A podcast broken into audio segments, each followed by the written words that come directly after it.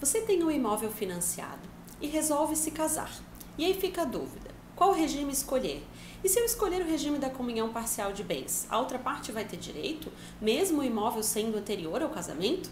Bom, fique atento aqui a esse vídeo que eu vou dar todas as respostas sobre esse assunto e não esqueça de se inscrever aqui no nosso canal do YouTube.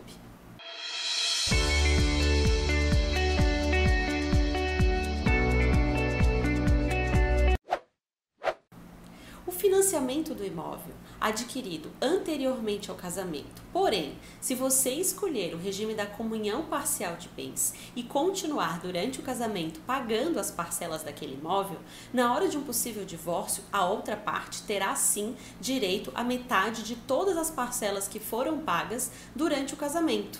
E muita gente se confunde porque acredita que, como o imóvel foi adquirido anteriormente, ele não será comunicado na comunhão parcial de bens. Porém, as parcelas continuam sendo pagas. E no regime da comunhão parcial se entende que aquilo que está sendo pago, que está sendo adquirido durante o casamento, será assim partilhado.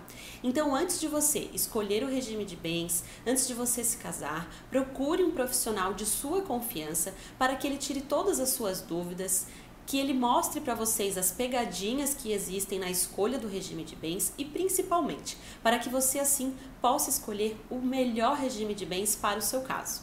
Ficou com alguma dúvida? Quer saber mais sobre esse assunto? Deixa seu recado aqui e não esquece de nos acompanhar em todas as nossas redes sociais. Até mais!